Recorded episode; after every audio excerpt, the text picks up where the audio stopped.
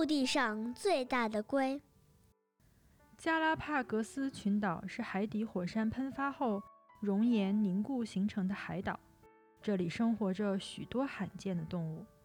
加拉帕戈斯象龟就是其中最具代表性的物种之一。大约两百到三百万年前，一批来自美国美洲大陆的陆龟，乘着海上的浮木，在茫茫大海中顺着洋流漂流。在漫长的漂流过程中，这些顽强的陆生爬行动物可以一年不喝水、不吃东西。终于，他们到达了距离大陆九九百六十千米的一座小岛，这里太平洋赤道地区。他们在此繁衍生息，后来又散到周围的其他岛屿。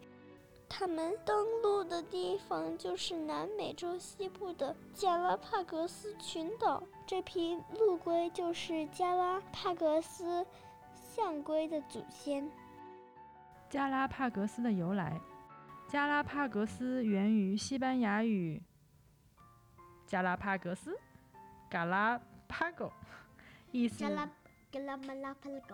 意思是马鞍。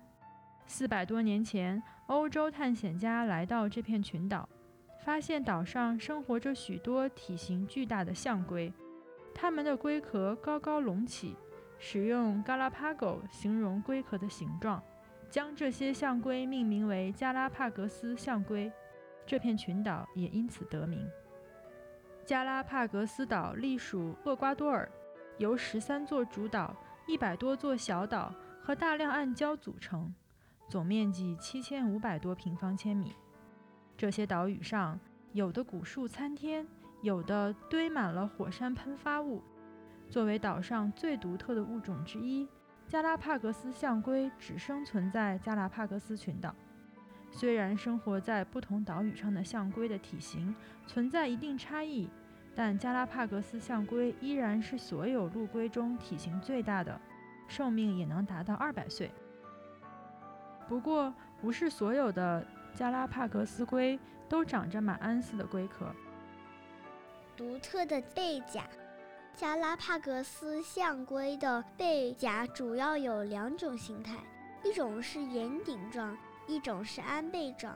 在加拉帕戈斯群岛，高海拔的岛屿经常下雨，因而植被茂盛，地面生长着大量可供象龟食用的植物。所以在这里生活的象龟体型更大，背甲的形状也圆圆的。这些象龟只需要趴在地面上生活，圆圆的背甲能帮助它们轻松挤开低矮的树枝，在丛林间穿行。低海拔的岛屿降水较少，地面上没有足够的食物，因此在这些岛上生活的象龟只能吃长在高处的植物。比如高大的仙人掌上的花，于是它们演化出了鞍背状的背甲。这种背甲的好处是不会妨碍它们伸长脖子取食特定的植物，当然，它们的体型也因此相对较小。象龟的生活，加拉帕戈斯象龟是慢生活的忠实实践者。加拉帕戈斯象龟是变温动物。每天都要悠闲地晒晒太阳，从阳光中吸取热量，提升体温。它们行动缓慢，每小时只能移动大约三百米。但加拉帕戈斯象龟每天要吃超过三十千克的食物，因此它们一天中大约有八小时都在觅食，而剩下的时间都在休息。在炎热的季节，加拉帕格斯象龟喜欢在凉爽的清晨和傍晚前活动。中午，它们喜欢躲在树荫下或泥坑里纳凉，让身体沾满泥浆，也有利于躲避蚊虫的叮咬。但野外生活难免有皮肤寄生虫的困扰。好在它们有一些小鸟朋友，比如达尔文雀和朱红霸翁。这些看上去慵懒又笨重的家伙会支起身体，让小鸟钻到它们的身体下方，吃掉皮肤上的寄生虫。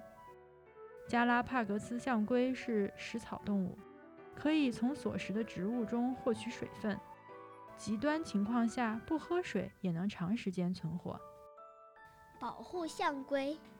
然而，人类的到来打破了加拉帕格斯悠闲的生活。以前，往来于加拉帕戈斯群岛的船员发现，加拉帕戈斯象龟可以在不进食的情况下存活很久。于是，他们把象龟捉到船上。这些体型巨大又不消耗食物和淡水的动物变成了活罐头，为长时间在海上航行的船员提供新鲜的肉类。一八三五年，英国生物学家查尔斯·达尔文 （Charles Darwin） 到加拉帕戈斯岛群岛考察时，岛上有有大约二十五万只象龟。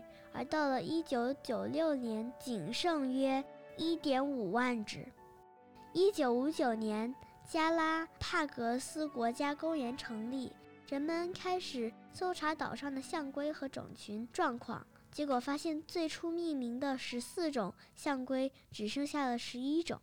为了保护象龟，从一九六五年起，加拉帕戈斯群岛先后建立了三个象龟中心。专门进行象龟繁育和野外种群恢复工作。幼龟出生后，科学家会先饲养一段时间，然后放归原生岛屿，或是为象龟已经灭绝的岛屿引进基因相近的象龟。在人们的努力下，到2012年，加拉帕戈斯象龟的数量上升至大约两万只。二零一六年，其中一个象龟中心甚至因为所在岛屿的象龟数量已保持健康增长的趋势，而停止了繁育的计划。直到今天，科学家依然致力于保护加拉帕戈斯象龟，并努力让岛上的居民与象龟和谐共处，游客也能在严格。遵守保护区条款的情况下登岛参观。不过，在参观时请注意，不要移动或接触岛上的动植物哦。